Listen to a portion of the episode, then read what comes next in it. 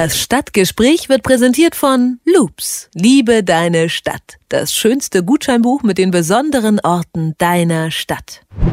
Die Maklerbörse Immobilien Scout 24 hat in der vergangenen Woche in Berlin eine lange Nacht der Immobilien veranstaltet. Dabei haben Kunden mit Bus-Shuttles unter anderem Wohnungen und Häuser in Neukölln, in Friedrichshain und im Prenzlauer Berg besichtigen können.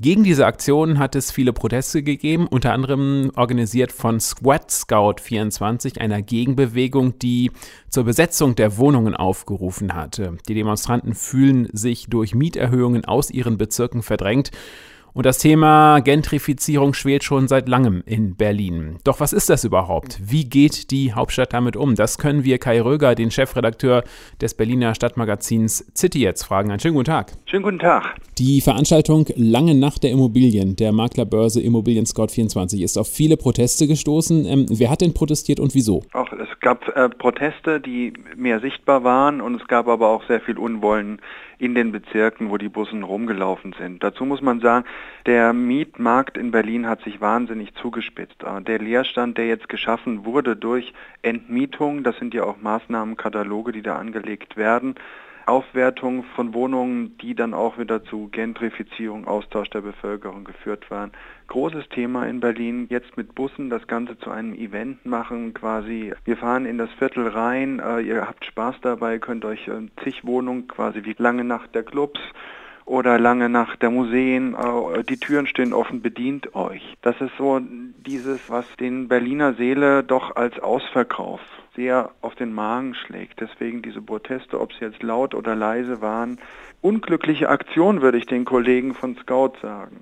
Hm, das Stichwort ist Gentrifizierung, ein Fremdwort. Ähm, das müssen wir vielleicht noch mal kurz äh, erklären. Können Sie mal kurz sagen und an einem Beispiel in Berlin verdeutlichen, was ist mit Gentrifizierung gemeint? Also Gentrifizierung für sich bedeutet ein Austausch von Bevölkerungsschichten. In der Regel werden dadurch äh, Altmieter wie jetzt äh, das beste Beispiel ist der Prenzlauer Berg als Modellbezirk für Gentrifizierung. Als die Mauer gefallen ist, war es ein Arbeiterbezirk äh, mit auch sehr vielen alten Menschen, die da gewohnt haben.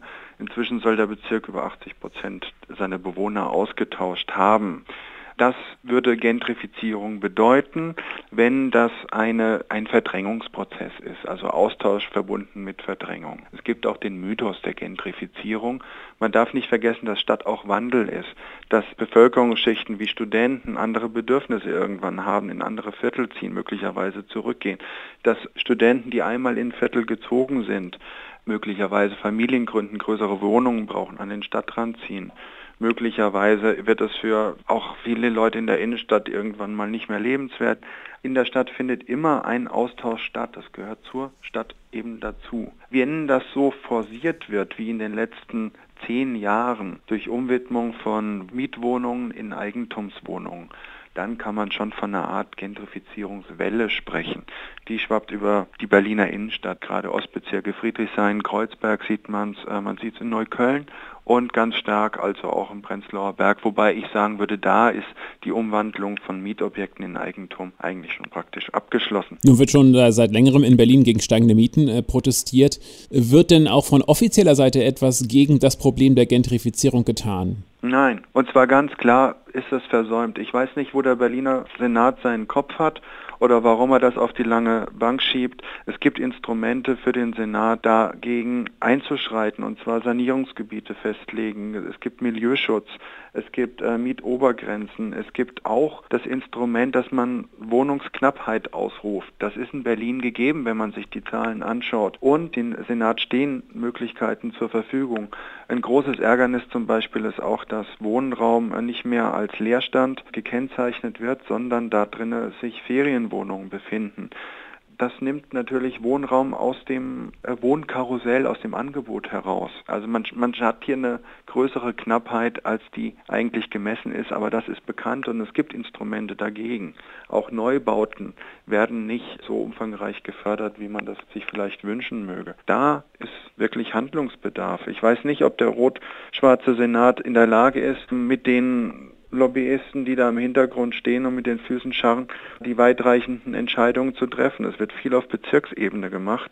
Aber da ist ganz klar Handlungsbedarf. Ansonsten fliegt es denen um die Ohren und nicht bei langen Nächten, sondern da rumort Berlin. Nun äh, greifen ja Betroffene von der Gentrifizierung zu immer rabiateren Mitteln. Ähm, wie wird sich die Lage dann weiterentwickeln? Sie sagen, da rumort Berlin. Was ist denn äh, zu befürchten? Da muss man erstmal gucken, wer ist betroffen. Ich meine, auch von Vermieterseite wird es immer rabiater. Nehmen wir jetzt mal das klassische Klischee.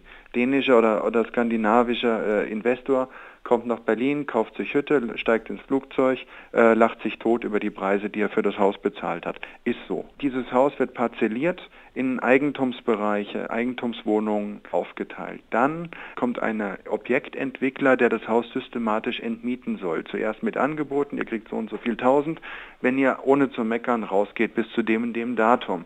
Dann kommen die ersten Baumaßnahmen, sprich Isolierung wird abgebaut. Bei uns zum Beispiel im Haus wird jetzt quasi als Sanierung getarnt. Am 11. November begonnen, äh, die Isolierung über den vierten Stock abgenommen. Das heißt, die, die äh, blasen ihre Wärme, die sie heizen, einfach in die Luft. Und dieses Gerüst steht und es passiert die nächsten Monate einfach nichts. Die heizen einfach in, in den Himmel hinein. Das macht natürlich, das zermürbt die Mieter.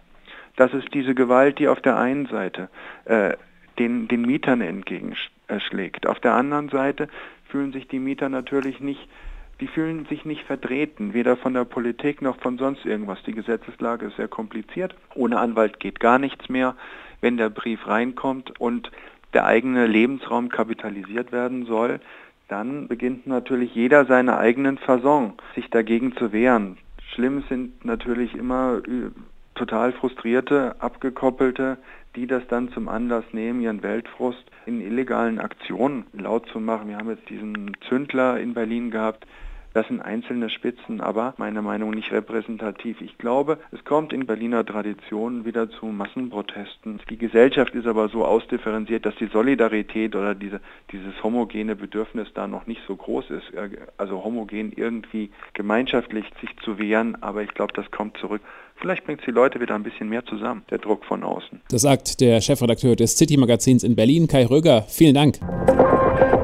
Das Stadtgespräch wird präsentiert von Loops, dem Gutscheinbuch in deiner Stadt. Liebe, Kunst, Musik, Science Slam und wir sind noch lange nicht fertig. Wir sehen uns auf loops.net.